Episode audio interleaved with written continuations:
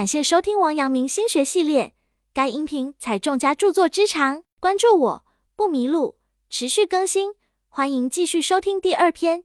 该篇具体讲解王阳明心学内容，有圣贤古训，又有当代意义和举例，一定要认真听讲或者重复去听，并充分结合自身经历和感受，这样才能够更好的领悟心学智慧。一个富人和一个穷人在一起谈论什么是快乐，穷人说。快乐就是现在。富人望着穷人漏风的茅舍、破旧的衣着，轻蔑地说：“这怎么能叫快乐呢？我的快乐可是百间豪宅、千名奴仆啊！”结果一场大火把富人的百间豪宅烧得片瓦不留，奴仆们各奔东西。一夜之间，富人沦为乞丐。炎炎夏日，汗流浃背的乞丐路过穷人的茅舍，想讨口水喝。穷人端来一大碗清凉的水，问他。你现在认为什么是快乐？乞丐眼巴巴地说：“幸福就是此时你手中的这碗水。生活有时候会显出它不公平的一面，使我们经历磨难。然而，那不过是生活中一点或酸或辣的调味品。如果只将目光集中在这里，生活反而会变得毫无希望。当我们遇到挫折的时候，多想想美好回忆中那些令人振奋的人和事；当我们的情绪消极倦怠的时候，多想想如何去解决。”而不是一味的去逃避。当我们将内心痛苦的负累转化为积极乐观的力量，便能在不幸的悲剧之中重新找到幸福的人生。其实每个人的生活都是一样的，有苦有甜，不一样的是人们的心态。与其在埋怨中度过，不如转变心态。埋怨只能证明无奈，生活不相信懦弱。王阳明曰：“如今于凡奋志等见，只是个物来顺应，不要这一分意思，便心体阔然大功，得其本体之正了。”心狭为祸之根，心旷为福之门。心胸狭隘的人只会将自己局限在狭小的空间里，郁郁寡欢；而心胸宽广的人，他的世界会比别人更加开阔。心胸狭隘之人，往往放不下对曾经伤害过自己的人的怨恨。在生活中，很多人都曾因为情感纠葛、诽谤、重伤或竞争对手的打击而深受伤害，心中的伤口久久不能愈合。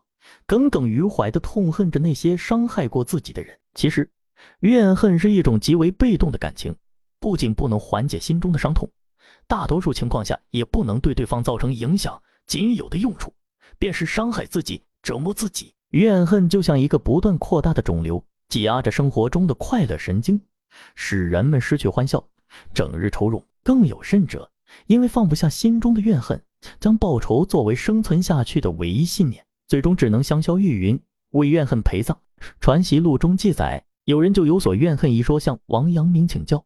先生指出，想怨恨等情绪，人的心中怎么会没有呢？只是一点也不可以有罢了。当人怨恨时，即使是多想了一点，怨恨也会过度，这样就不是心胸宽广无私了。因此，有所怨恨，心就已难保持正直。如今，对于怨恨等情绪，只要顺其自然，心中不存一分在意。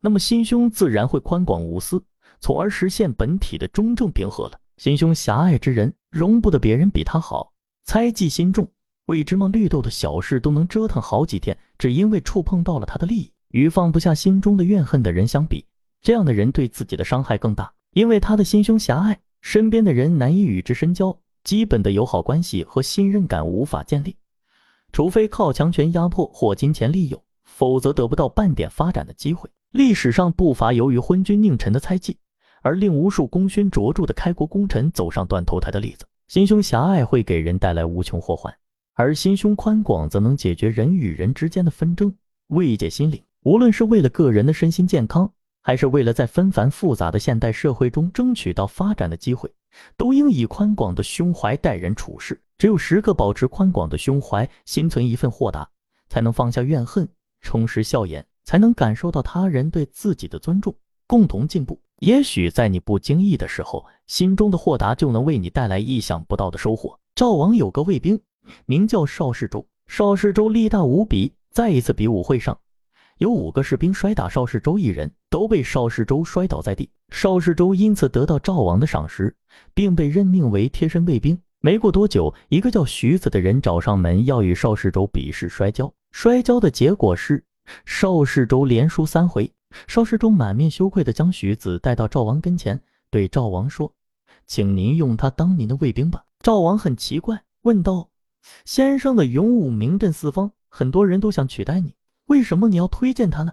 我并没有这样要求你啊。”邵世周回答道：“您当年是看我力气大，才让我当卫兵的。如今有了比我力气大的人，如果我不推荐他，天下好汉会嘲笑我的。”赵王很钦佩邵世周的胸怀宽广。最后让他们两人都当了自己的贴身保卫。豁达是一种修养，也是衡量一个人层次高低的标准。正所谓牢骚太盛防肠断，风物长宜放眼量。如果我们凡事都喜欢斤斤计较，终日锱铢必较，久而久之，不但心胸变得狭窄，而且常常对别人产生嫉妒和愤恨，对于身心都是一种莫大的伤害。只有敞开胸怀，才不会被俗世尘埃所扰。才能安心的关注当下，保证身心的纯净。只有做到待人处事不胡乱猜忌，面对摩擦和误会能放下心中的愤恨，心胸宽广坦荡，不以世俗荣辱为念，不为世俗荣辱所累，不为凡尘琐事所扰，不为痛苦烦闷所惊，才能包容万物，容纳太虚，才能活得轻松潇洒，舒心自在。心有多大，世界就有多大。王阳明讲，不要这一分意思，就是要开阔胸怀。在他看来，这是一种宠辱不惊、笑看庭前花开花落的人生态度，是一种骤然临之而不惊、无故加之而不怒的智慧和淡定。天地何其广阔，拥有宽广的胸怀，我们便能在其中自由的翱翔。空心才能容万物。王阳明曰：圣人之所以为圣，只是其心纯乎天理，而无人欲之杂；由精金之所以为精，但以其成色足而无铜铅之杂也。王阳明曾言：“圣人之所以为圣，只是其心纯乎天理而无人欲之杂；由精金之所以为精，但以其成色足而无铜铅之杂也。人道纯乎天理方是圣，精道足色方是精。